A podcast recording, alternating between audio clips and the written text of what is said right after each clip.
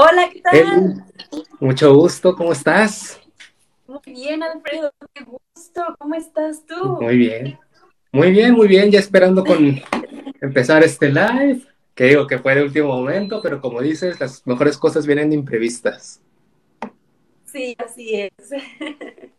qué gusto verte, qué gusto conocerte. Estaba diciendo justamente en unos mensajes que tuvimos hace rato que ya tenía ganas de conocerte y qué padre que plataformas como TikTok nos dan la habilidad de poder hacerlo, aunque no sea presencial, pero qué bonito tener esta interacción. La verdad, estoy muy gustosa.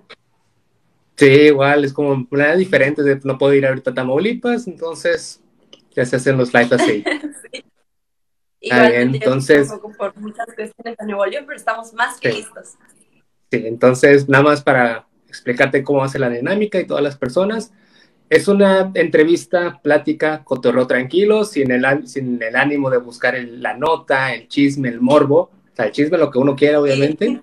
Que sea más una plática amena, que cualquiera, que sea cualquier cosa que se puede platicar tanto en la peda como tomando el café. Y lo que vaya saliendo, también hay preguntas tanto mías como de los, como de mis seguidores, también de los tuyos. Entonces, ¿qué tipo de preguntas? Tanto pueden ser de nuestro ámbito, del ámbito del modelaje, de la política, de la economía, como un poquito más personales, sin entrar, sin cruzar la barrera del respeto y de la invasión personal. Entonces son preguntas sencillas. entonces, este, si, si quieres presentarte primero, ¿quién es Eli Pérez? Ok, perfecto. Pues hola a todos los que se encuentran aquí en este live. Muchísimas gracias, Alfredo, por la invitación. Mi nombre es Eli Pérez Duque. Soy Miss Globe México 2021, reina de belleza, modelo, eh, también pues estoy incursionando en esto de la política como joven y como mujer. Em, partidista, sí, me encuentro en un partido político y pues, ¿cómo nos conocimos? Nos conocimos a través de esta plataforma, de esta linda plataforma. Yo no sabía que TikTok tenía la habilidad de que los adultos pudieran enseñarnos eh, diferentes áreas de conocimiento, hasta el hashtag política, todo esto. Eh, ya sabes que el algoritmo es una cosa tremenda y me apareciste tú, me apareciste tú y te empecé a seguir y cada vez más me empezó a gustar lo que haces, lo que publicas, em, pues tu pasión y cómo la compartes a los demás. Entonces, pues te seguí, nos empezamos a conectar un poquito más y de aquí, pues ya nos encontramos en esta entrevista. Estoy muy feliz y pues lo demás eh, seguirá, pues seguiremos viendo qué otras cosas respondemos sobre quién soy yo y lo que hago, me imagino que a, a través del live de esta noche. Sí, vamos a la larga, igual pues, muchas por tus palabras. ¿Mm? Sí, fíjate que estaba viendo eh, un live tuyo que publicaste, de hecho hace como una hora, dos horas, porque quería conocer mucho más sobre ti para tener una conexión más profunda. Vi que te gusta el fútbol, vi que estás acá en Nuevo León, que tú eres de Tabasco, o sea, un montón de cosas. Digo, wow, o sea, qué, interesante figura, qué, interesante persona. Sí, igual me he hecho una entrevista tuya con Jorge Arevalo cuando recién ganaste la corona Igual bien bonita la corona, tipo, penacho, tipo penacho, entonces me, gustó mucho el diseño de la corona. Entonces yo no estoy muy metido al, mundo del modelaje, pero sí medio tengo un aire porque en Tabasco, como, bueno, como en todos los estados hay certámenes de belleza. Entonces en el Tabasco hay lo que se llama la Flor Tabasco. La y es, Flor de Tabasco. Sí, es como todo un momento que también es la feria y la feria es la segunda feria más grande del, del, del país. Entonces es casi, casi, es momento de la feria, es momento de la flor. Y como eventualmente mis amigas comenzaron a participar, pues, oye, vente a la porra, oye, ven, apoya, y vemos, vamos a ver todos el en vivo. Entonces, pues me tocó ver todo el certamen y eso, no entiendo nada. Pero bueno, pero ahí sale mi amiga, vamos a echarle porra. Sí, sí, sí, sí entonces... la Flor de Tabasco es tirar la casa por la ventana, de verdad, es un evento que yo me muero por un día poder verlo. Sí, es todo un culto, son meses de fiesta, la, la, que gana, o sea, se vuelve casi casi una celebridad, ¿no? sí, es otra cosa, de verdad. Los carros alegóricos, sí, es otro mundo. Se, se me hace muy bueno, muy bonita dinámica, pero pues igual tiene, sus, tiene también su mundo. Entonces, me habías comentado que, a ver, es una figura reconocida, eres Miss Glove México 2021. Además, estás terminando la carrera de Derecho. Entonces, ¿dónde entra el tiempo para ser todas esas personas y además ser Eli? Pues bueno. ¿Dónde está el tiempo en eso? Eh, yo también me lo he preguntado muchas veces, pero creo que eso ya mm, e, e, en, mi formación, en mis años de formación, me empecé a dar cuenta que mi felicidad está en la acción, está en el movimiento, está en constantemente em, utilizar mis manos, utilizar mi tiempo, utilizar em, mi, dedicación, mi pasión en hacer muchas cosas. Y así empecé, creo que por la secundaria, habían estas actividades que eran mini olimpiadas eh, del conocimiento, del deporte, de la cultura. Entonces, casi siempre me ponían a mí a que yo pasase al concurso de oratoria, al concurso de declamación, al concurso de lectura de auditorio, también al de fútbol, básquetbol, voleibol, canto y baile y todo esto. Eh, y me atrajo tanto y me apasionó tanto el saber que podemos desarrollarnos en tantas disciplinas y al mismo tiempo eh, con una pasión en todas. hay, hay una frase que me fascina mucho que es que hay personas que te dicen que el que mucho abarca no aprieta, pero son personas que ni han abarcado ni han apretado. Entonces, para mí mi felicidad está en la acción.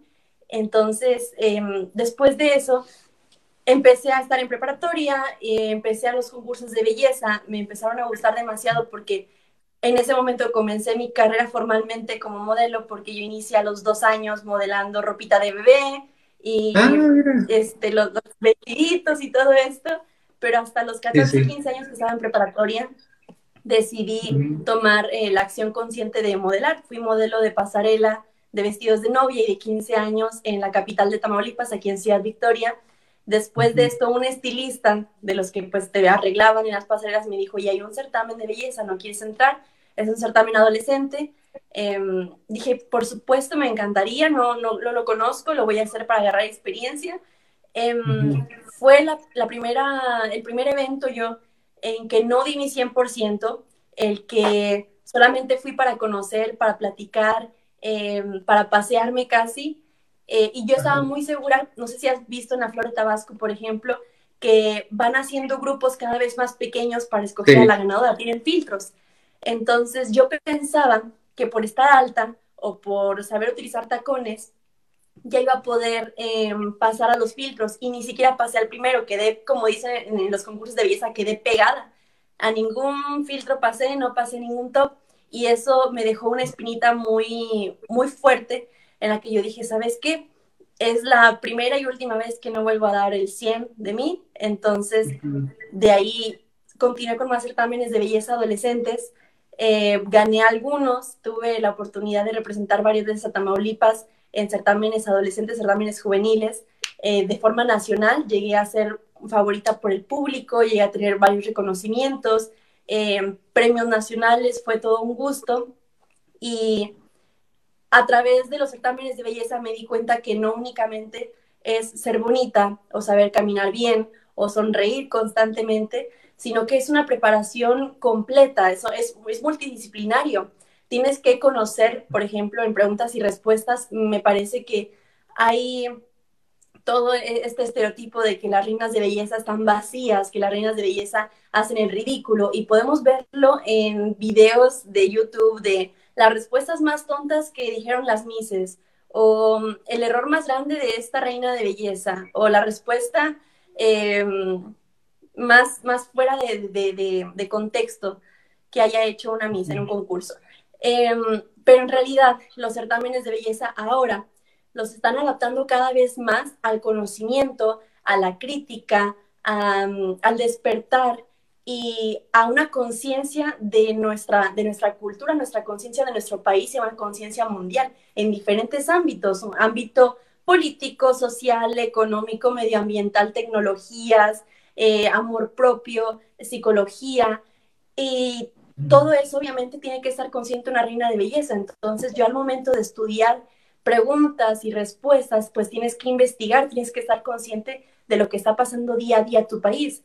Entonces, a través de, mi preparación en los concursos de belleza, fui teniendo este despertar en mi conciencia donde dije, wow, está pasando demasiado frente a mis ojos, no quiero únicamente ser espectadora, quiero tomar acción y quiero crear cambio, no únicamente ser una mensajera de cambio como son las reinas de belleza, que hay mucha gente que dice que las reinas de belleza eh, no tienen propósito o que desconocen el por qué existen los concursos de belleza, bueno, las reinas de belleza, el propósito principal son eh, mensajeras de cambio, de, ser un altavoz a través de pues, las, los privilegios que ellas tienen siendo mujeres jóvenes, bonitas, que pueden ser escuchadas, tienen esa forma de amplificar muchos mensajes en sus comunidades. Pero no únicamente quería hacer eso, sino que también quería formar parte de ese cambio eh, yo misma, como, como y no como reina de belleza. Entonces, al conocer todas estas actividades eh, sociales en mi país, dije, tengo que, tengo que em, pues ponerme las pilas y también ver de qué otra forma puedo apoyar a mi país, de qué otra forma puedo apoyar a mi comunidad. Y con esto, pues decidí entrar a la política, decidí estudiar la carrera de Derecho, em, voy a recibirme de abogada y justamente este semestre que voy a entrar, eh, enero, que ya estamos iniciando, pues ya que estoy a punto de terminar la carrera de Derecho, voy a iniciar en conjunto la carrera de Ciencias de la Comunicación. Ah, ok, ok. A ver, a ver, a ver. Vamos a recapitular un poco porque tocaste demasiados puntos muy es que me llaman demasiado la atención. Vamos a empezar con, con, los típicos estereotipos que habías comentado de las modelos, que son personas huecas, que hasta lo veíamos en las caricaturas cuando estábamos niños, y, y, de hecho sigue, sigue siendo un estereotipo que se le considera así, y justamente en la entrevista que andabas comentando que te pusieron a estudiar sobre, que pueden ser preguntas muy sencillas de cuál es tu propósito, porque justamente como dijiste, creen que no tenemos propósito, pero después también te pueden preguntar quién es Allende. Entonces te hacen preguntas de todo y que justamente se están adaptando más a la manera de, a ver, no solo soy una cara bonita, no solo sé posar ropa, soy más que eso, también soy persona, también tengo mi, mi educación, mi formación y además tengo mis propósitos de vida más allá de, mírenme, entonces, eso se me hace como muy revolucionario. No sé si se le puede adaptar o qué piensas tú que es más de la sociedad moderna, que cada vez criticamos más. Sobre todo también puede ser del movimiento feminista. Sé que en tu perfil tienes abiertamente que eres feminista. No sé si también es como un grito de guerra de, mírenme, no solo soy un producto de consumo. También tengo voz, también pienso, también opino más que nada. no sé cómo lo consideras tú. Sí, pues es, es un tema muy difícil de abarcar diciéndolo como una feminista abiertamente feminista sobre los concursos de belleza, porque hay muchas feministas en los certámenes de belleza, mujeres que participan en esas plataformas que también son científicas, son doctoras, son enfermeras, son deportistas, son abogadas, eh, eh, han tenido puestos públicos en sus propios países, eh, pero de alguna forma, como en cualquier corriente, hay subcorrientes donde es demasiado radical y para unas personas consideran que todo tipo de, de, atributo eh, o de privilegio, em, por ejemplo, vendría siendo la belleza o ser estereotípicamente atractivo, eh, y, resaltarlo es este, un problema en las mujeres porque estamos siendo consumidas a través de, de, lo que a los hombres o a lo que la expectativa masculina espera de nosotras. Sin embargo, los certámenes de belleza han estado cambiando conforme a los años se han estado mutando y ahora son certámenes de mujeres para mujeres. Ahí te va un datito que yo sé que tú me dijiste que, que no pasa nada con el chismecito. Mira, yo no, no, te preocupes, a mí me encanta el chismecito, me gusta ser muy, muy clara y sin filtros a la hora de hablar. Eh, un chismecito sobre los certámenes de belleza que muy poca gente conoce cuando apenas iniciaron, al menos aquí en México, estaba obligatorio hacer exámenes de virginidad a las participantes de los concursos para asegurarse de que fuesen señoritas. Ok, ok, ¿y cuándo se empezó a quitar eso? Sí, sí, sí, ok, ok, esas son duras revelaciones. Cuando iniciaron los certámenes de belleza formalmente aquí en México, que el certamen de Señorita México que te llevaba a Miss Universo en ese momento, y, que poco a poco fueron cambiando de, de, dueños y de nombre y la marca, eh, como por los años 50 iniciaron las pruebas de virginidad para asegurarte de que una concursante fuese señorita, y yo creo que por los 70, 80 lo fueron quitando y cada vez que ha estado mutando los certámenes de belleza y ha pasado por diferentes manos, manos afortunadamente cada vez más conscientes, nos hemos dado cuenta de que eh, pues estos certámenes pueden ser por completo para mujeres. Este, ya no únicamente una pasarela donde extraemos trajes de baños diminutos eh, y todo nuestro jurado son varones admirando cuál es la belleza estereotípica eh, favorita de ellos o preferida, a sus ojos. Ahora muchos paneles de jurados están conformados completamente para, para mujeres, de mujeres, porque ellas pueden admirar de una forma diferente, con un, con un lente diferente y digamos con un lente feminista a una mujer preparada no únicamente de afuera, sino también de dentro. Ok, ok. Aquí tengo una duda que me viene desde que me empezaste a contar sobre ti, que empezaste a modelar ropa de niño, de, de, de, niña a los dos años. ¿De dónde sale el, el, modelar desde, desde esa edad? ¿Viene de familia? ¿Viene alguna inspiración de algún otro lado? ¿Cómo empezó todo eso? Pues, fíjate que soy la primera modelo en mi familia. No he tenido el gusto de tener más familiares. He visto reinas de belleza también en TikTok. También hay, hay con, pues está este lado de TikTok de reinas de belleza o de modelos, donde muestran fotos de sus mamás en los 90, en los 80 y también sí. modelos. Y yo no tuve el gusto de, tener eso, sin embargo, eh, una tía paterna fue la que en un día de compras me llevó a una tienda departamental donde a una de las empleadas les pareció una bebé muy, muy carismática o bonita y le ofrecieron a mi tía em, que modelara ropa de bebé. Entonces me cambiaban, me ponían la ropita, me hacían caras para que sonriera y salían las fotos. Y hasta ahorita aún conservo varios de las revistas y de los periódicos donde aparecía ah. con mis chonguitos. Pero fue hasta que tuve 14, 15 años que lo decidí por mi cuenta hacerlo. Oye, y en eso de los 14, 15 años, que es la adolescencia, ¿no? Donde todo nos afecta, nadie nos comprende, nos importa mucho el, el, qué dirán, y digo, también parte de, los principios de ser adulto, también nos sigue importando del soy capaz de hacer ciertas cosas. Y lo que me llama la atención y parte de las preguntas que me hicieron es cómo llevas un equilibrio emocional, porque pues ser modelo y también estar en la política, estás entre los pilares de importa mucho mi imagen y el qué dirán. Entonces me llamó mucho la atención que en un TikTok tuyo pusiste un, muestra un día que parece que estás bien, pero realmente no lo estás. ¿Cómo llevas ese equilibrio? ¿Cómo lidias con eso psicológicamente? Pues sí es demasiada presión emocional si de por sí para una persona en la política eh, te conviertes en un asunto público, porque incluso lo que haces en privado ya es un asunto que, le conciernan los demás en, en, la cuestión del morbo. Nos encanta saber qué están haciendo otras personas que se dan abiertamente a conocer y que se, se, ponen al escrutinio y a la opinión de los demás. También los concursos de belleza, porque lo primero que opinan eh, conocedores y no tan conocedores es también pues en el aspecto físico, en el aspecto de la belleza. No faltan los comentarios en diferentes plataformas de redes sociales, comentarios sobre la estructura, el peso, la forma del rostro, la etnia, la preparación de una reina de belleza, y claro, que sí que es muy fuerte, es muy pesado, sin embargo, eh, lo principal en una preparación de una reina de belleza ahora con las redes sociales, eh, yo te puedo decir que un preparador de, reinas de belleza no es un buen preparador si no prepara a su reina de belleza en la inteligencia emocional, en que se, esté preparada para cualquier tipo de, de pregunta, de cuestionamiento, de ataque eh, en redes sociales, en la vida real, en, ser estoicas, en ser inamovibles y todo, pues, ser muy cordiales a la hora de saber qué responder, qué no responder. Y no me refiero a que seamos políticamente correctas, sino a escoger nuestras batallas. Eso es lo importante. ¿Tienes algún tipo de mantra que te, repites constantemente? Em, algún tipo de mantra o alguna frase que tengas.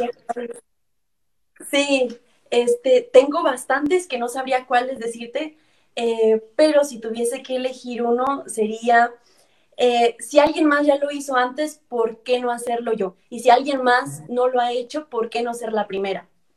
Entonces, me, me, gusta, me gusta demasiado el pensar qué puedo hacer ahora que me estoy levantando ¿Qué otra cosa puedo conquistar? ¿Qué más puedo mejorar en mí para poder ser mejor para los demás? Y claro que siempre vamos a tener nuestros días malos, justo en, ese TikTok que me comentas. Eh, yo estaba en un concurso de belleza, el que me llevó a, ganar Miss Globe México.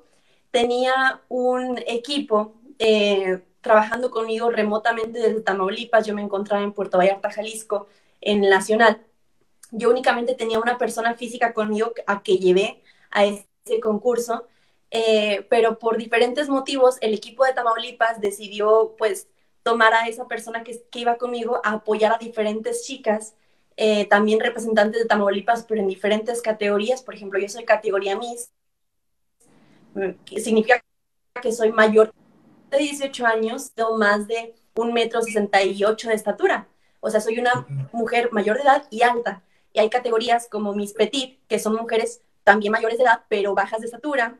Hay reinas teen o reinas adolescentes, que son menores de 18, y reinas teen petit, que son menores de 18 y bajas de estatura. Entonces éramos, éramos varios representantes de Tamaulipas em, y a, a la persona a la que yo estaba llevando conmigo como mi único, único equipo, mi única, este, mi única fuerza, mm, pues le mm, dieron instrucciones de trabajar con el resto de las demás chicas, siendo que ellas también ya tenían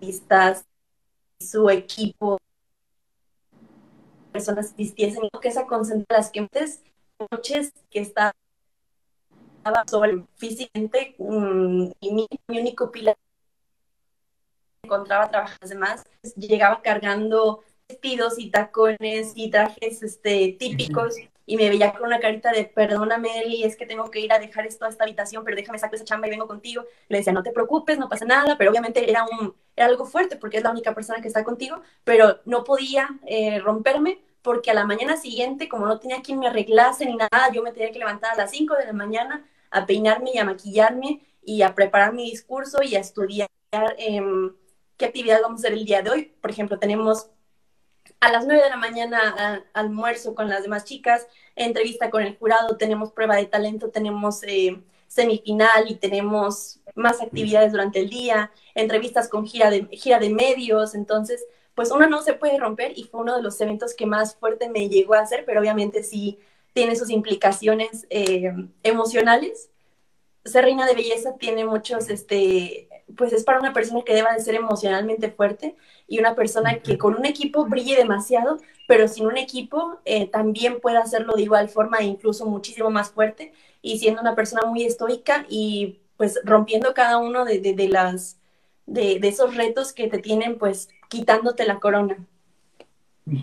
Fíjate que ahorita que dijiste del, del despertarte el día a día y seguir adelante, justamente en tu entrevista con, con Jorge, él te había preguntado de qué es un, cómo es un día antes de la final, de la gran final, del gran momento. Y tú habías contestado pues, todo el desgaste mental, físico la concentración y todo.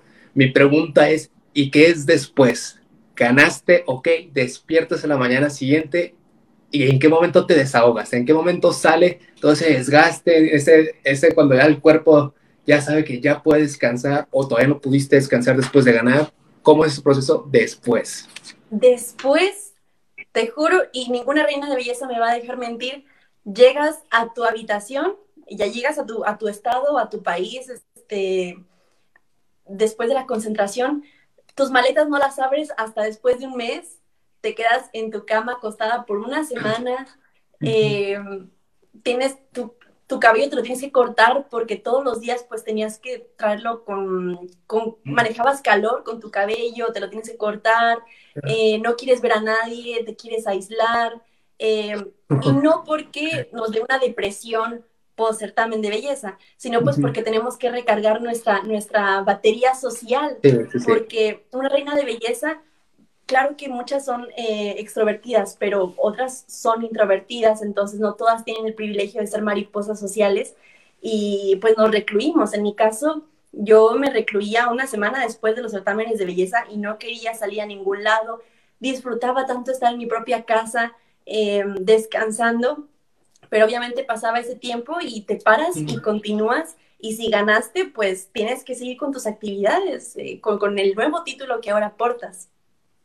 Ok, ok, ok, eso sí es, digo, todos podemos, por más social que seamos, hay un momento en el que ya, ya, ya, déjenme descansar, ya vi mucha gente, déjenme ser yo, déjenme respirar, aunque sea todas las cámaras, todo el maquillaje, todo lo del cabello. Entonces, me enteré. ¿Y si te lo preguntabas? Sí, también comemos como locas todo lo que... Sí, sí, sí, el premio. no que se nos prohibía, pero sí... Eh, me imagino que como cualquier evento importante en nuestra vida, em, una graduación, eh, algo, algo que, capte nuestra atención, obviamente nos va a dar em, se nos van a quitar, se nos puede quitar el apetito o algo parecido, entonces cuando te liberas, te sientes, ya no te sientes apretado, obviamente que tú te, disfrutas y te vas y, celebras con una hamburguesa, unos tacos o sí, sí, sí, con todo lo que caiga. Sí, acabando los certámenes y también nos pasa. Oye, y que tienes asociaciones o estás en asociaciones, algo sí entendí, pero me, me gustaría saber tu relación con los niños. Al parecer es muy niñera, o sea, te gusta convivir con los niños, apoyarlos, inspirarlos más que nada, que a veces vas a ayudar con todo y tu tiara. ¿Qué ves en los niños? O sea, ¿qué es lo que te hacen, lo que te hace sentir que quiero tenerlos cerca de mí? En los niños veo una semillita de cambio, veo una semillita de un despertar en ellos em, y siento que al menos aquí en México, y he sido muy abierta siempre en decir este, opiniones controversiales, siento que no, no estamos preparados para ejercer una paternidad correcta en los niños. Y estamos criando niños rotos, estamos criando niños eh, inseguros, con miedo, que van a ser eh, personas que no van a ser funcionales en, en, su sentido emocional, van a ser personas que te pueden sacar la chamba, van a ser personas que pueden ser eficientes en el trabajo, quizá no al 100%, pero van a, van a hacer lo suyo, se pueden defender, pero puertas adentro van a, van a ser personas rotas, personas que no tuvieron eh, amor, no tuvieron inteligencia emocional, no tuvieron eh, cubiertas necesidades más básicas eh, en sus hogares y obviamente em, no, los preparan para vivir siempre en un, en un estado ya sea socioeconómico o emocional muy carente. Entonces, yo siempre he confiado eh, por completo en que en la educación en la niñez es sumamente importante, una crianza respetuosa es sumamente importante y sobre todo apoyar a los niños de salir eh, de zonas eh, muy marginadas a través de la educación, a través de la convivencia con más niños, convivencia sana y pues alejarlos obviamente de situaciones que puedan existir en esas comunidades como pueden ser la drogadicción, de que conocen primos, hermanos mayores que ya son adolescentes y que ya se están encontrando en el mundo de las drogas, en el mundo del narcotráfico, en el mundo, eh, no sé, de, una vida sexual eh, activa y no responsable.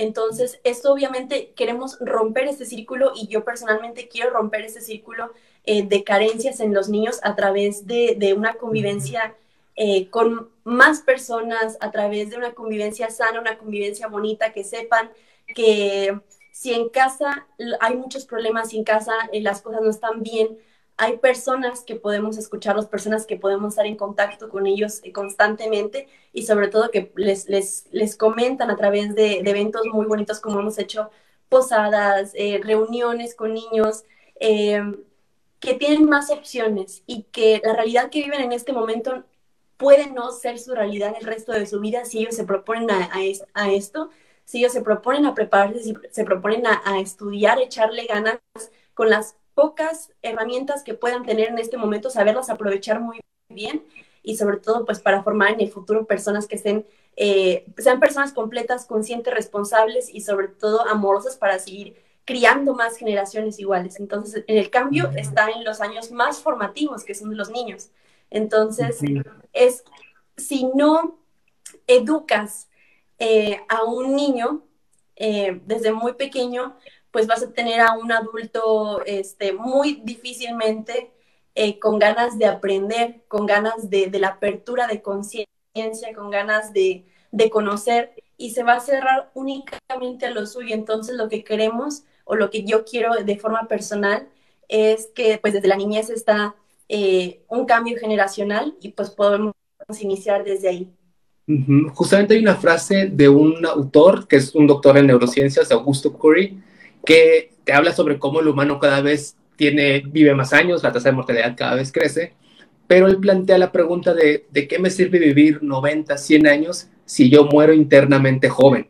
Entonces, justamente como muchos niños, desde la explotación pues, del, del laboral, de las zonas más marginadas, desde las críticas de los mismos papás, por ejemplo, la mamá, la hija, de ningún, no vas a tener novio si te sigues comportando así, o del papá al hijo, de comportarte como un hombrecito, como un hombre tiene que ser. Entonces, esos castigos que tenemos desde la infancia, pues iban generando toda una rama de cicatrices y heridas que a la larga es un, yo normalicé mis heridas, ahora me toca transmitirlo a otras personas cuando es un haber, no, o sea, intenta centrar tus heridas y ver qué estuvo mal, no solo para tu beneficio, sino para todas las personas que están dentro de tu círculo social o aunque sea para tu futura familia. Sí, tienes mucha razón y tristemente en México tenemos eh, la cultura de la violación, tenemos la cultura del machismo, tenemos la cultura de, tenemos la cultura de, de, ay, se me fue la palabra, eh, que los, las padres, los padres y las madres este, crían a, por ejemplo, las hijas con la cultura del puritanismo, quédate a respetar, que la mujer llega hasta donde el hombre lo permite, que las faldas no tan cortas, que... Y por el contrario, a, pues, a, muchos, a muchos varones pues se les cría de una forma diferente eh, y obviamente este tipo de, de, enseñanzas, este tipo de frases y como algunas personas le dicen micromachismos, obviamente van mermando en nosotros y, van penetrando en, en, nuestros pensamientos y luego llegamos a una edad adulta donde nos damos cuenta que todas estas ideas en realidad no son nuestras, son ideas de otras personas que nosotros seguimos replicando. Entonces, pues está en, en romper y en cuestionar el poder eh, conocer un poquito más sobre nosotros mismos y saber qué podemos mejorar. Sí, justamente eso lo menciona Diego Rosarín, no sé si lo ubicas, que mucha gente lo, lo critica, que es como el Carlos Muñoz de la filosofía, pero tiene justamente como que su frase cliché del por qué crees lo que crees, y justamente entra del por qué, por qué crees que tener cinco novias te hace, te hace un hombre, o sea, porque eso lo vienes arrastrando desde generaciones pasadas, o sea, te pone ese chip de ni siquiera sabes por qué te sientes imponente o como el macho alfa, cuando quizás ni siquiera te estás planteando una lógica de, pues, no tiene sentido el, ¿qué me hace ser mejor esto? Pues nada. Entonces, sí, sí, justamente esas, esas típicas frases que la gente se burla, pero es un, pero presten un poco más de atención, o sea, no solo lo dice porque sí, hay un porqué, hay un trasfondo. Entonces, pasamos a la mayoría de edad, ¿de dónde viene la carrera de Derecho?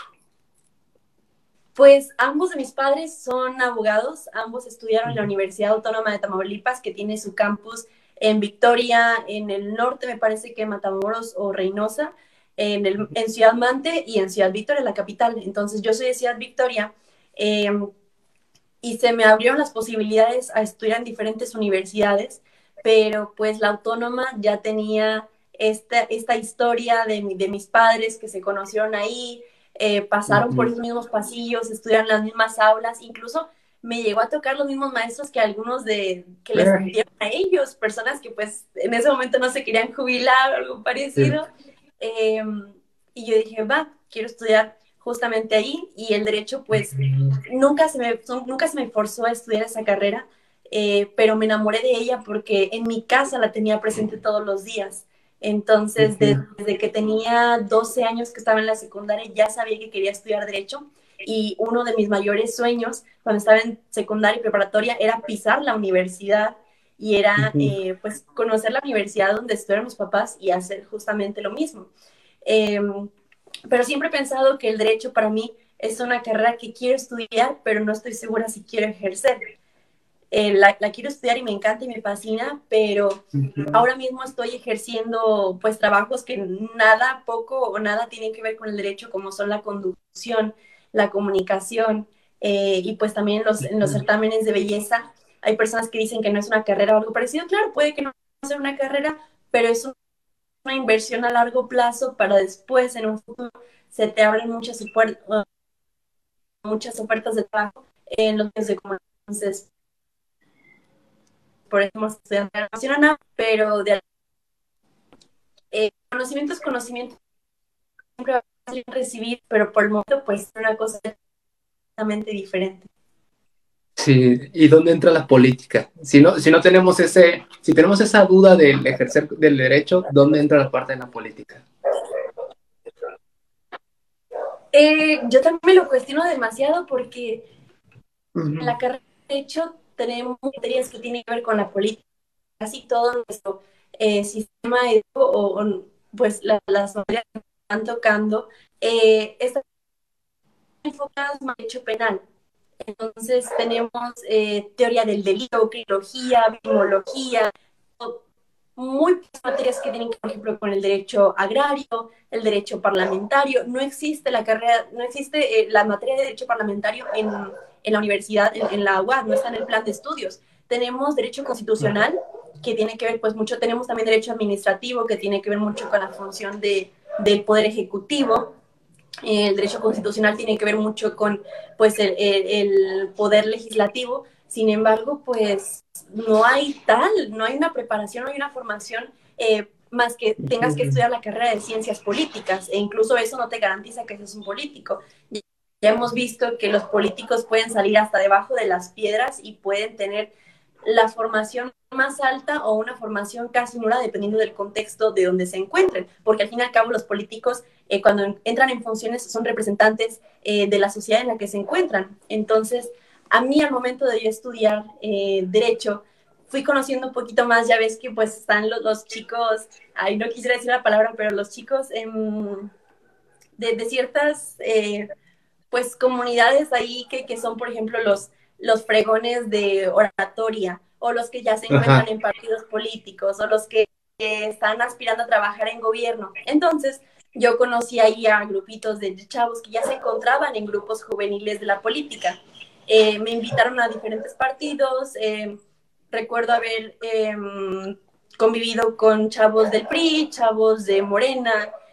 No tuve el gusto de convivir tanto con chavos del PAN o conocer un poco sobre sus propuestas como grupo juvenil, pero conocí el grupo de Movimiento Ciudadano, que es con el que estoy actualmente participando, y a través de ellos entré a la política. Y me gustó demasiado porque ya era feminista en ese momento, entonces eh, me di cuenta que al menos, y, y, sin echarle flores al partido, porque tiene sus pros y sus contras como cualquier otro partido, y no, no, no pienso, este no es un live de, de, de MC, eh, uh -huh. tiene ahí su, su, lado feminista, entonces me que tiene una red muy sobre mujeres alrededor del país, me encantó y me quedé. Y pues conocer también de belleza me di cuenta que había mucho sexismo y había muchos estereotipos, incluso entre pues ya sabes, diferentes ramas de, de feministas.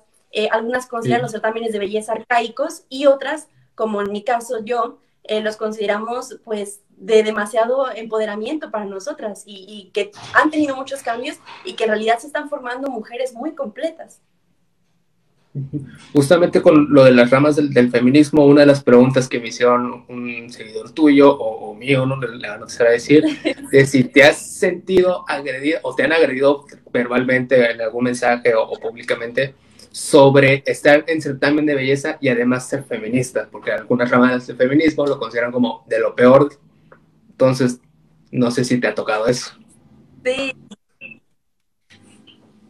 necesitan redes sociales como persona. Hay colectivos aquí en Tamaulipas que yo considero que uh, necesitan guiarse un poco más. Eh, son, son, muy radicales. Su, su, rama del feminismo es muy radical y es muy abolicionista.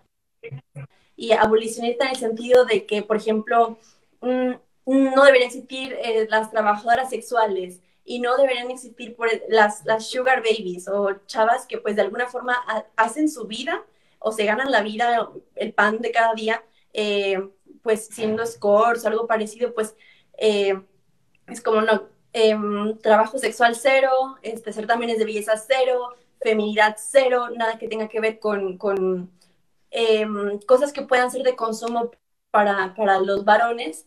Eh, uh -huh. Y hay otras ramas, obviamente, que pues pensamos lo contrario, que hay que abrazar nuestra feminidad y hay que verla como una fortaleza, no como una debilidad. Entonces, pues aquí los colectivos en Tamaulipas están muy pesados, eh, todavía no son muy abiertos a, por ejemplo, la regulación, eh, que vendría siendo, ok, eh, a lo mejor y sí debemos de cambiar en muchas cosas, eh, pero, ¿cómo te lo explico? A lo mejor debemos de cambiar muchas cosas, no eliminarlas por completo, porque esto eh, se ve muy utópico, una, una idea como esta, como, como, por ejemplo el ejemplo que te di que de, de la prostitución o del, del trabajo sexual, eh, hay muchas mujeres que son feministas que piensan que no debería existir, y eso es una idea muy utópica y claro que es muy válida, sin embargo, pues el momento existe y se tiene que regular. Justamente los certámenes de belleza eh, es algo que en alguna forma van a ir cambiando yo considero que mientras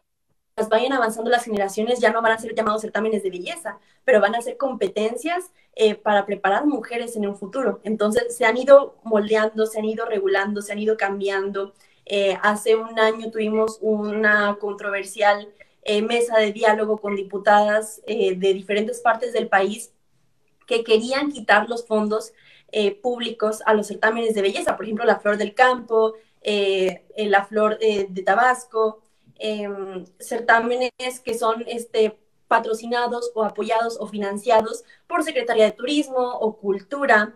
Entonces, eh, pues esas son personas feministas, obviamente, pero del lado abolicionista.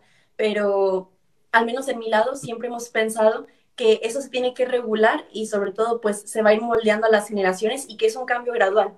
Pero sí he tenido muchas, muchos comentarios así como, no te puedes llamar feminista si eh, estás en los certámenes de belleza, o no te puedes llamar feminista si estás en la política.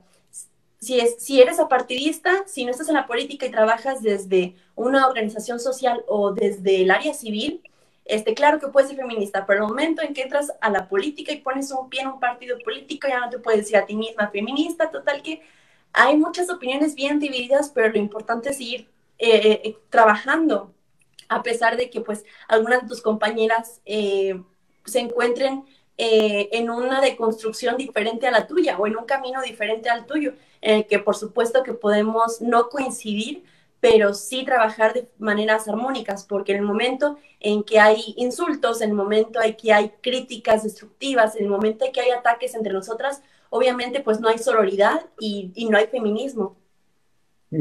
Sí, es todo un proceso de transición más que nada, porque la, la gente comete el error de creer que va a ser de la noche en la mañana, o por ejemplo los mismos certámenes de belleza que tienen mucho tiempo, demasiados años, me atrevería a decir que hasta siglos de, existencia, y oigan, es que antes los consideraban objetos y, todavía sucede, o sea, sí, pero no es de, ay, mañana ya no, mañana cambiamos todo el sistema machista que existe, no solo en México, no, no solo en la ciudad, en el mundo. Entonces, es todo a largo plazo, vamos un paso a la vez, y con el feminismo igual, pues sé que existen algunos conflictos o no conflictos, pero no entendimiento de yo estoy buscando otras cosas que tú, entonces puede llegar al ya la rama, no lo diría que es problema de feminismo, sino problema de tolerancia de las personas de, aunque creamos en cosas diferentes, no significa que por ende yo odio tu postura, que pasa mucho, por ejemplo, con las posturas políticas, no porque voté por el PAN, por poner un ejemplo, no estoy diciendo que voté por el PAN, este, no porque voté por el PAN, odio a Morena, o sea, no, no tiene que ver una con otra, no tiene que ser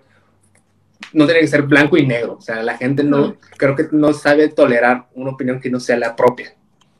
Sí, sí, tienes toda la razón y pues ahí vamos de poquito a poco eh, trabajando desde tanto en partidos políticos como las ONGs que me encuentro pues en dos, una yo la hice y otra estoy participando, por ejemplo, la primera la que hice yo, mi proyecto se llama Amando mis raíces, que está enfocado en el activismo por parte de la juventud en lo que pueda y en lo que quiera y en el eh, atacando el problema social de su comunidad, porque dije, a ver, me gustan mucho los animales, pero no quiero hacer una asociación únicamente enfocada en los animales, porque también me gustan los niños, pero también me gusta mucho el cuidado ambiental, pero también me gusta mucho el tema de, de, las mujeres. Entonces, mi proyecto es básicamente eh, ataca el problema de raíz desde la comunidad en la que te encuentres. Y ha sido pues un proyecto muy bello. Hemos trabajado con más organizaciones, como por ejemplo en otra que me encuentro, que se llama Alternancia Juvenil por México. Es una organización que es como un semillero de jóvenes políticos. Todos los chavos y chavas que en un futuro, cuando tengan X años, pero sean un poco más mayores, que ya quieran aspirar a puestos políticos, obviamente los partidos también pues les den esa oportunidad de estar en la plataforma y de poder pisar y de tener una voz, pues sean personas ya preparadas. ¿Por qué?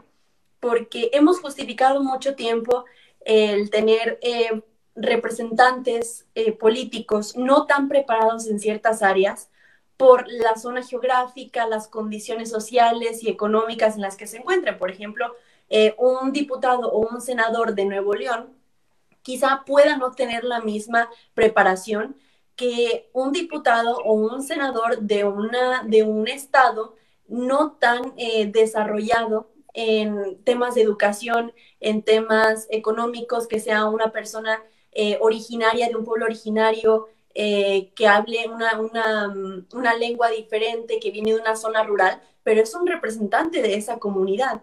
Entonces, obviamente, claro que tienen toda la, posibilidad de hacerlo y tenemos, eh, pues, cada uno de, estos representantes cuenta con un equipo de un asesor parlamentario, un asesor, eh, un asesor este, político, un asesor de redes, pero, sin embargo, pues esto no, no no justifica el que los chavos que tenemos los privilegios de, tener internet, de tener información, de tener todo este acceso, pues no vayamos muy bien preparados igualmente representando a, nuestras comunidades, a nuestra sociedad, eh, pues listos y con las herramientas y siendo desde muy jóvenes. Entonces, pues de eso se trata esa otra organización que es preparar a los chicos desde chavos en muchas cuestiones, desde las cuestiones emocionales hasta las cuestiones que tienen que ver con todos los tecnicismos de la política. Saber qué son los regidores, qué son cabildos, saber qué hace un senador, qué hace un diputado, eh, derecho administrativo. Hemos ido, por ejemplo, a los congresos del Estado, han habido chavos eh, también alrededor del país, porque es una organización nacional, que han ido al Congreso de la Unión, que han tenido, que hemos tenido entrevistas con exgobernadores, con diputados, eh, de todo el país, incluso pues de diferentes países para conocer pues la estructura eh, política de, de, otros países latinoamericanos igualmente. Y eso te va a preparar en un futuro para ser una persona súper completa en la política y dejarnos de las muy llamadas politiquerías o de títeres políticos. Sí, andas bien metida en demasiadas cosas. Sí, sí, ahí andas bien metida. Oye, me habías comentado igual que entre tus materias, economía no era tu favorita. O sea, sé que los de derecho llevan como una materia y nosotros de economía llevamos igual como una, que era ciencias políticas, pero igual yo en la política no, entendía nada. La fecha, ¿no? no soy muy bueno en esa área, sobre todo entender las leyes. ¿Cómo estuvo eso? ¿Qué tal la economía? ¿Cómo andamos en esos temas? Ay, qué barbaridad. Mira, yo lo puedo decir abiertamente y, y, no tengo pena en decirlo. Matemáticas, ni siquiera las básicas. Yo, obviamente todos tenemos un lado eh, o, donde nos guiamos más, una inteligencia diferente a la de los demás. Y nunca me, nunca me gustaron ni me interesaron las matemáticas ni nada que tenga que ver con, con ese lado, con ese tipo de materias, geometría, eh, Incluso yo recuerdo que en preparatoria las materias de química y física, yo hablaba con los profesores para escribirles toda la teoría y escribir cómo funcionaban los átomos y decirte cómo eran las, las fórmulas eh, en la teoría, qué es lo que se supone que tenían que sacar, eh, los ángulos que tenían que haber, pero no te podía eh, hacer la ecuación o resolvértela. Pero claro que yo conocía pues este, de este hemisferio derecho todo lo que tenía que ver con las letras, la memorización, lo, que tenía que ver con una creatividad diferente a, a, una persona que, que, conozca de, de, ese lado de las, de las matemáticas o en cuestión este, de que tenga que ver con materia financiera, de dinero, este, Producto Interno Bruto, o sea, todo eso. Eh, y para mí, eh, pues siempre fue desde un lado de la teoría, pero nunca desde la práctica. Entonces yo cuando cuando ya sabía que quería estudiar Derecho, yo dije, mira, qué padre, por fin, en una carrera donde no va a haber nada de matemáticas, ¡zas! Me voy dando la sorpresa, claro que pues no fue tan fuerte como estudiar una ingeniería, porque únicamente yo recuerdo que las materias tronco, eh, nada más tenemos matemáticas básicas, pero después, eh, conforme avanzaron las materias en el plan de estudios, pude ver eh, materias como derecho bancario, derecho fiscal, eh, donde nos hablaba justamente de que eh, como un abogado y un abogado eh, metido en cuestiones administrativas, cuestiones de, los, de los diferentes poderes en nuestro Estado, no únicamente el poder jurídico, que es, digo, el poder este, mm, ah, sí, pues el área jurídica, este, que no únicamente podemos ser jueces, o no únicamente podíamos ser abogados, sino que también podíamos ser asesores, también podemos trabajar eh, en gobierno, también podemos ser administradores, también podíamos ser notarios y obviamente pues venía con eso eh, una carga muy fuerte o si fuésemos abogados no, únicamente de una rama eh, que tenga que ver con lo penal o con lo civil o con lo familiar, sino también en cuestión de la administración de, empresas, etcétera. Entonces, yo al momento en que voy viendo esto dije, Dios mío de mi vida, ¿cómo le voy a hacer? Aquí también vienen números, aunque no sean este, explícitos, también hay mucho en juego en, en materia de economía.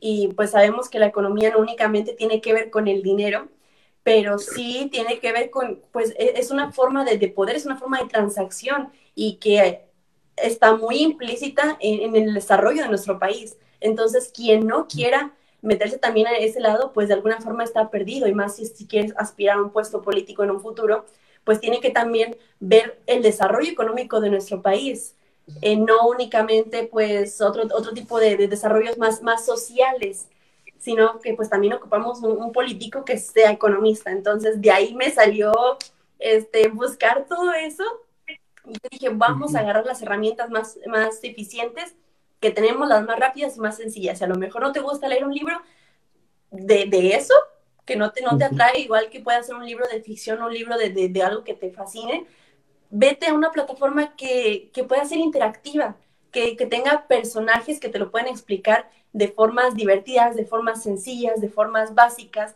que puedas entenderlas por completo. Entonces ahí me metí a TikTok y dije, aquí tiene que ver algo más que entretenimiento. Y ahí fue cuando me empezaron a salir varios chicos em, que están también en, política TikTok y en economía TikTok. Hay muchos fiscalistas aquí, hay muchos aspirantes a políticos, más que nada son chavos. Hemos visto también este, personas que, que, son políticos o personas que están dentro de, de, del área ejecutiva o del área jurídica, que son jueces o que son magistrados, eh, que también les hacen su TikTok, pero pues se los manejan otras personas. Pero de ahí me encontré un montón de chicos y entre ellos te encontré a ti y yo dije, qué barbaridad, o sea, todo lo que quería lo, lo, encontré aquí, lo encontré a un muchacho que te lo explica de forma increíble y, que te responde eh, cuestionamientos que también otros chicos como yo tenemos, que a lo mejor y no eh, entramos a la misma carrera o a lo mejor estamos en prepa o a lo mejor estamos en secundaria, pero nunca es demasiado tarde y nunca somos demasiado jóvenes para empezar a aprender y cuestionarnos y querer involucrarnos. Y me fascina muchísimo estos liderazgos juveniles como los tuyos, porque no cualquiera pone su teléfono eh, y se graba a sí mismo hablando de temas tan importantes y al mismo tiempo que puedan llegar a muchos desacuerdos y a mucha crítica, es ponernos en, con, con, con, todo el corazón a esparcir información, pero pues también a sabiendas de que pues van a haber demasiados, este, pues demasiadas personas con diferentes opiniones, demasiadas personas que a lo mejor quieran hacer debates, ¿no? Que este fue el mejor presidente que, que el tuyo, el tuyo no sirvió para nada, el tuyo no tuvo un desarrollo Em, en su sexenio o algo parecido, pero siempre, siempre es este, siempre tiene la satisfacción de que a pesar de que hayan ahí dos, tres personillas, tú estás haciendo lo correcto y es algo que te apasiona. Y yo te felicito mucho por eso. Gracias. Fíjate que entre, entre todo lo que has comentado y entre tus videos, casualmente, aunque, aunque tú sientas que lo es lo que te gusta y que quizá no, no es el área que más te dominado, la mayoría de las preguntas fue justamente tu opinión sobre qué crees que le vendría más al país, qué le vendría mejor al país, tanto de tus seguidores como de los míos. Entonces, creo que la pregunta que más se me repitió fue cuál crees, no hay respuesta mala, es lo que tú piensas y tampoco tenemos que entrar en materia de términos económicos, políticos exactos. Ahora sí que lo que salga, ¿cuál crees que es el modelo socioeconómico que México necesita? Necesitamos, eh, bueno, yo estoy muy a favor de que tengamos una economía abierta donde haya importación, haya exportación, pero sobre todo debemos tener un estudio muy concreto de lo que tiene nuestro país. Y yo lo que siempre he visto, al menos como reina de belleza, que promovemos demasiado, es el turismo, el ecoturismo, eh, la cultura de nuestro país y las tradiciones que tenemos. Y creo que eso no ha sido por completo no digamos explotado, no ha sido por completo capitalizado. Y esa es una economía muy fuerte que no hemos valorado demasiado. Claro que tenemos nuestras zonas turísticas, Cancún, Playa del Carmen, en Baja California tenemos Acapulco, pero son zonas eh, que digamos son pedacitos de otros países porque sus inversionistas a lo mejor son de esas localidades eh, que se establecen aquí en México, en un lugar paradisiaco y hermoso. A muchos, muchas personas comentan que Cancún es el mini Estados Unidos eh, en cuestión turística, porque claro, tienen playas mexicanas y todo esto, pero tú puedes pasar a la zona turística de, ese lugar eh, y está todo, em, pues, agregado, nacionalizado a, las personas extranjeras de Estados Unidos. Y he visto muchos videos de personas que dicen, yo vine a México para conocer México, no conocer a un Estados Unidos chiquito traído a este país. Y algo que yo siempre he pensado es que debemos de, tener eh, un refuerzo económico, claro que sí. obviamente lo que ya tenemos ahora que son eh, cuestiones de, de, este, de, por ejemplo, petróleo, em, el tratados de comercio, eh, de servicios, pero México más que nada debe de aprovechar muchísimo más la cuestión eh, del turismo. Es algo que me fascina y tenemos, somos un país multicultural sin necesidad de que otras culturas hayan venido a nosotros. Por ejemplo, hay países que están conformados de, personas eh, inmigrantes, de personas extranjeras y su cultura, su multicultura es tener personas de, otros, de otras partes del mundo pero la cultura de México, la multicultura de México son personas que ya estamos aquí, que tenemos diferentes eh, idiomas, tenemos diferentes bailes, tenemos diferentes tradiciones, tenemos diferentes eh, zonas arqueológicas que de alguna forma han sido abandonadas por propios y por extranjeros. Entonces, para mí, eh, y ya diciéndolo como una forma, como una respuesta de reina de belleza, debe, debemos de tener una estructura que sea principalmente el amor por México. Claro, sin llegar a ser una persona completamente nacionalista, eh, porque obviamente eso nos podría hacer cerrarnos y que, que queramos ser, eh, que queramos exportar y no importar tanto productos como servicios, pero sí explotar justamente lo que tenemos ahorita para seguir atrayendo a más inversores, a seguir atrayendo a más turistas, a seguir atrayendo, eh, pues yo siempre he pensado que, cuestiones como el turismo son como un, soporte, son como un colchoncito, no, es no, debe ser la economía base, pero, y lo hemos visto sobre todo en la pandemia que se cerró todo, eh, pero habían extremadamente tantas personas que eh, vivían de, las visitas de otras personas, de, movimiento de gente que venía del extranjero, que se pararon por completo, que creo que tú no me dejarás mentir, Em, me imagino que, en tus clases nos comentaron que bajó demasiado el desarrollo económico de nuestro país justamente por el turismo. Y es algo que pues debe de ser aún más explotado y México debería ser un lugar en el que todo mundo quisiera visitar y quisiera conocer. Obviamente que tenemos nuestras, eh, nuestros pormenores y tenemos nuestras deficiencias como lo son que pues somos un, un puente eh, para el tráfico de, de drogas, de personas de a lo que tú quieras y mandes, que eso ya lo conocemos y lo sabemos mucho, pero pues también está la, parte de que pues es, es, un reto, es difícil, pero no imposible, porque pues también sabemos que podemos eh, no declarar una guerra como un político eh, muy conocido allá por el 2006, que, que, declaró la guerra al narcotráfico, pero sí tener un debilitamiento económico, eh, un debilitamiento de sus cuentas de bancos. Yo vi hace poco que el noventa y tantos por ciento del dinero que, viene de procedencia ilícita, principalmente de narcotráfico, viene, eh, se encuentra eh, administrado en los bancos. O sea, las personas que se, que se encuentran en actividades delictivas no los tienen debajo de un colchón, los tienen en cuentas bancarias este, con, con todas las de la ley eh, y eso se mantiene impune, pero pues Mira, yo, yo siento que yo hablo demasiado y hablo de todo y al mismo tiempo no hablo de nada. Tú dale, tú dale con confianza. Me apasiona demasiado eso. Entonces, sí. Este, sí una estructura económica que, que continúe em, valorando demasiado eh, el libre comercio, pero siempre con un, un, nacionalismo de por medio, con un amor por México y un, un una capitalización a las culturas que tenemos, eh, más que nada una difusión de todo lo que es México, que lo hemos dejado muy olvidado eh, y que podríamos aprovechar de una mejor manera. No como una economía primaria, pero sí como una economía secundaria.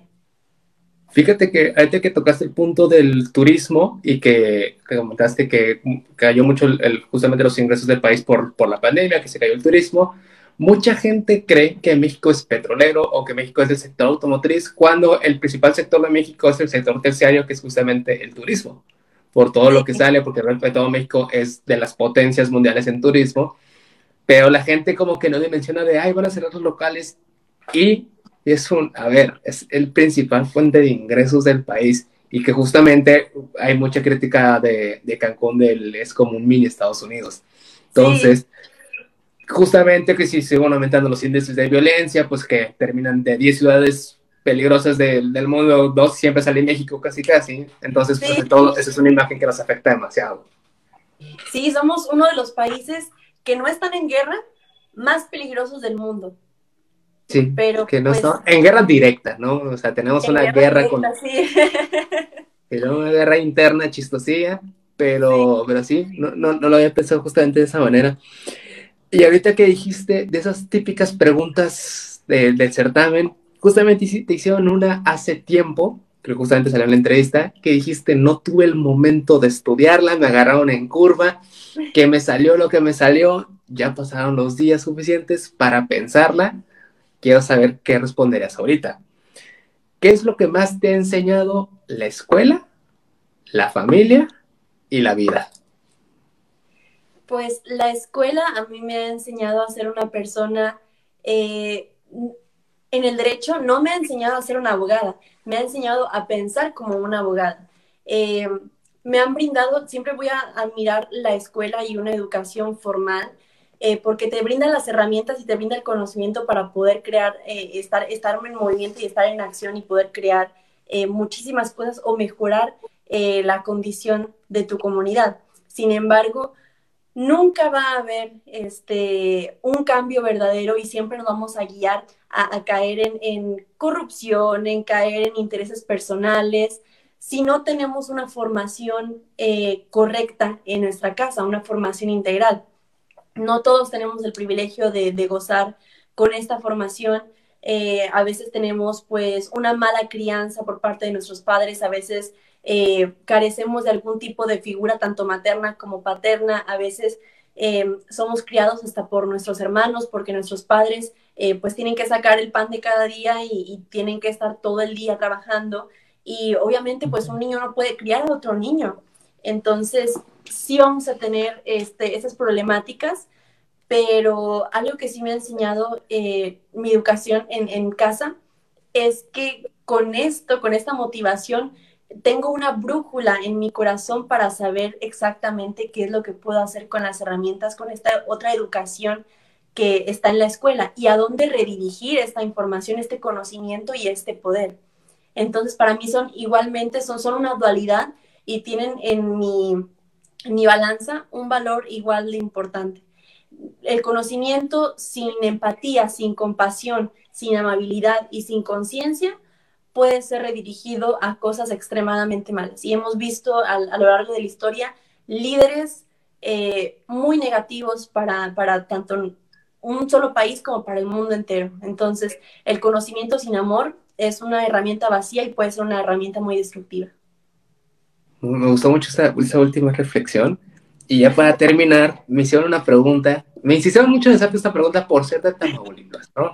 Entonces, no sé, mi familia es de Tamaulipas. Entonces, ¡ay, qué bien! Hay, hay, una parte en común. Mi familia es de Tampico, Madero, Tamaulipas. Y son dos preguntas, precisamente. Que si has comido las tortas de la barda y que si las recomendarías y si crees fielmente en la fuerza de los ovnis que protegen Tamaulipas. Yo creí que me ibas a preguntar si las flautas son de harina. no, no, no, unas preguntas más importantes todavía. Sí, hombre, aquí en Ciudad Victoria este, estamos tercos los victorenses de que son de harina. Yo he pensado que siempre hay que ser abiertos a, las opiniones de los demás y a, los, ¿cómo, ¿cómo, se les dice? Pues a los modismos que tenemos, los regionalismos que tenemos en cada, en cada lugar. Por ejemplo, en el resto del país se le dice quesadilla a una tortilla con queso y en el centro pues es una... en el centro, no. Con un guiso, exacto. Y yo soy muy abierta en que la la flauta es de harina, dependiendo de dónde venga. Y justamente sí, sí he comido las, las, tortas de la barda y están riquísimas, claro que las recomiendo. He tenido el gusto de, tanto ir a Altamira, Tampico y Madero, que me han contado, bueno, hemos visto que se expandieron tanto como ciudades en el, en el, sur del país que hasta parece que son una porque no puedes ver la línea divisoria territorial entre las dos. Por ejemplo, cuando vamos en un camino en carretera entre ciudad y ciudad, podemos ver cuando termina una ciudad y va empezando otra, cuando se va poblando de nuevo. pero ahí hasta parece que son una. Y no, hombre, yo estoy encantada de, del sur de Tamaulipas, es uno de los lugares más bellos y que también, pues hablando en el desarrollo de mi estado en, en, lo personal, tiene todo para poder eh, desarrollarse muy bien y que pues se haga potencia en, como, como un estado a nivel nacional.